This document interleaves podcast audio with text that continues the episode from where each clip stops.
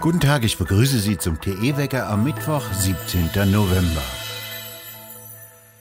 Weißrussland will offenbar die Lage an der polnisch-weißrussischen Grenze weiter eskalieren lassen. Migranten vor der Grenze werden offensichtlich von weißrussischer Seite regelrecht aufgehetzt. Bei einem Angriff der Migranten, so polnische Behörden, wurde ein Beamter durch ein Wurfgeschoss über die Grenze schwer am Kopf verletzt. Nach Informationen der Bild-Zeitung haben zahlreiche Staaten, darunter die USA, versucht, Merkel von ihrem Gespräch mit dem weißrussischen Diktator Lukaschenko abzuhalten. Merkels Telefonat untergrabe die europäischen Bemühungen um die Bewältigung der Krise, so der Vorsitzende des Auswärtigen Ausschusses des litauischen Parlamentes.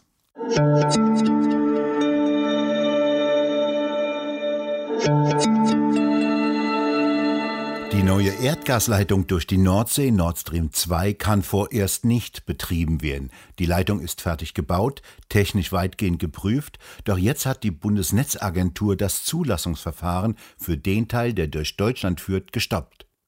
Der Grund, die Betreibergesellschaft ist nicht nach deutschem Recht organisiert, sondern die zuständige Aktiengesellschaft sitzt im schweizerischen Zug.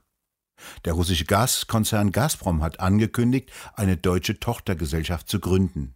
Danach muss die Leitung neu zertifiziert werden und das kann dauern. Währenddessen steigt die Gasknappheit im kommenden Winter. Der Gaspreis an der Börse stieg daraufhin weiter an. Am kommenden Donnerstag soll im Bundestag das Infektionsschutzgesetz beraten werden. Darin wird wahrscheinlich eine sogenannte 3G-Regel und eine tägliche Testpflicht eingeführt werden. In der kommenden Woche wollen die Parteien der Ampelkoalition ihren neuen Koalitionsvertrag vorlegen, voraussichtlich. Ab heute gilt auch in Baden-Württemberg eine sogenannte 2G-Regel, nach der dürfen ungeimpfte keine Museen, Ausstellungen und Kinos besuchen. Schulkinder müssen wieder mit Maske im Unterricht sitzen.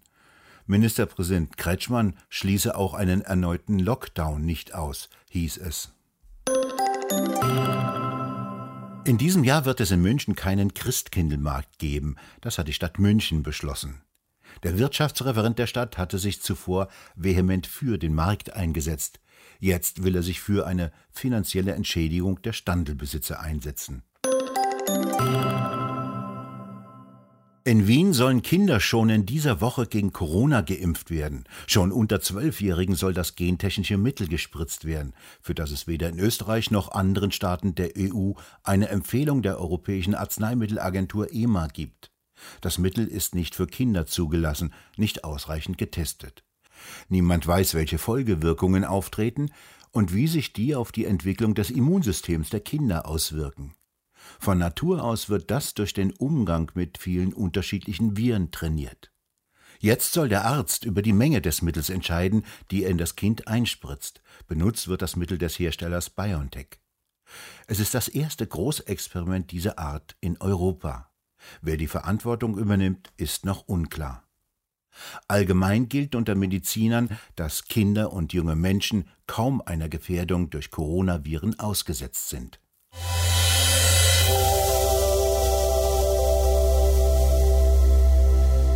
In Bayern wollen AfD-Abgeordnete die 2G-Regel stoppen, indem sie eine sogenannte Popularklage vor dem Bayerischen Verfassungsgerichtshof erheben.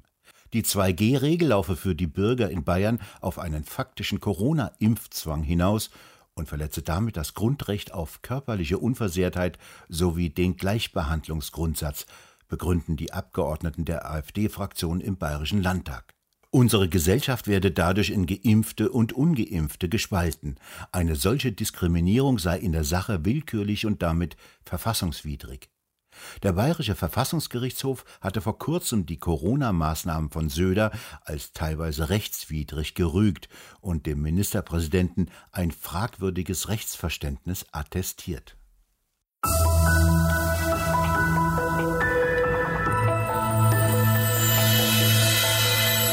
Geimpft, nicht geimpft, diese Frage spaltet mittlerweile die Gesellschaft, sogar teilweise bis in die Familien. Und dabei wird auch die Sprache immer roher und ja brutaler. Roland Tichy, was bedeutet das denn für unsere Auseinandersetzung und die Dialogfähigkeit in der Gesellschaft? Das wird natürlich jetzt allmählich zum Irrsinn. Also der Deutschlandfunk hat es fertiggebracht, äh, heute Morgen nicht Geimpfte als Gefährder zu bezeichnen. Der Gefährder ist ein Rechtsbegriff und bezieht sich auf islamistische Terroristen, die unter dem begründeten Verdacht stehen, einen Terroranschlag zu begehen. Auch ähm, die, äh, das Mitglied im FDP Bundesvorstand Strack-Zimmermann, Agnes Strack-Zimmermann, spricht davon, dass hier eine Minderheit eine Mehrheit terrorisiere. Also das sich nicht impfen lassen, ist allmählich äh, ein, ein Terrorakt. Wer so spricht, spricht wirklich die Sprache des Unmenschen, ist entfesselt, enthemmt und müsste eigentlich unter die gesetzliche Regelung für Hassrede. Aber offensichtlich sind Nicht-Geimpfte eine Minderheit, an der man jetzt diese gesamte Wut über das eigene Versagen, die Frustration über das Nichtfunktionieren der Politik auslassen kann. Es ist erschütternd.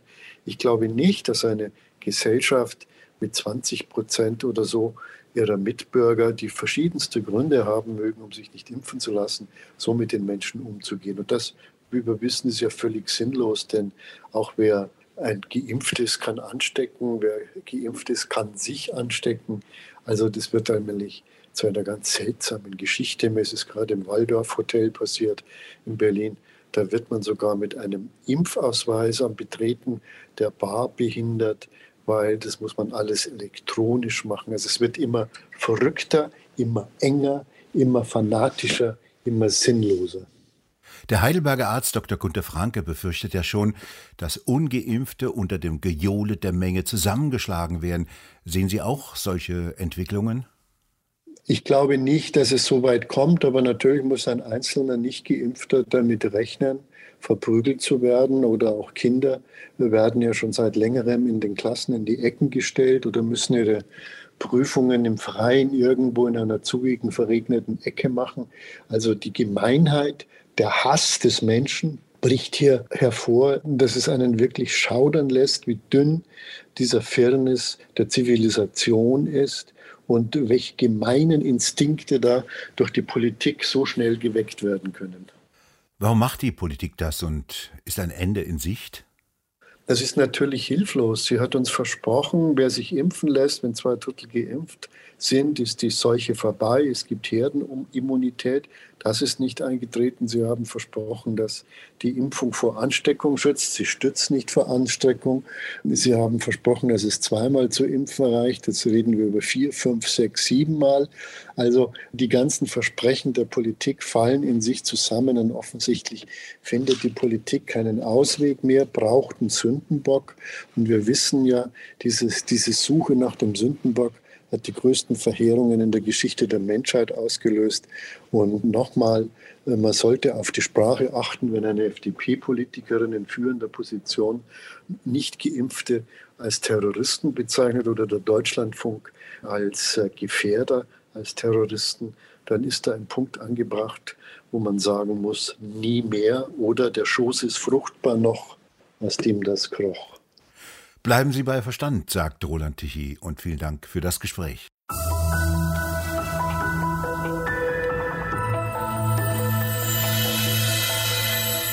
Der Ölmarkt werde bald überversorgt sein. Das hat die OPEC bei ihrer Konferenz in Abu Dhabi erklärt und dies damit begründet, dass der globale Ölmarkt bereits im nächsten Monat von einem Unterangebot zu einem Überangebot übergehen werde.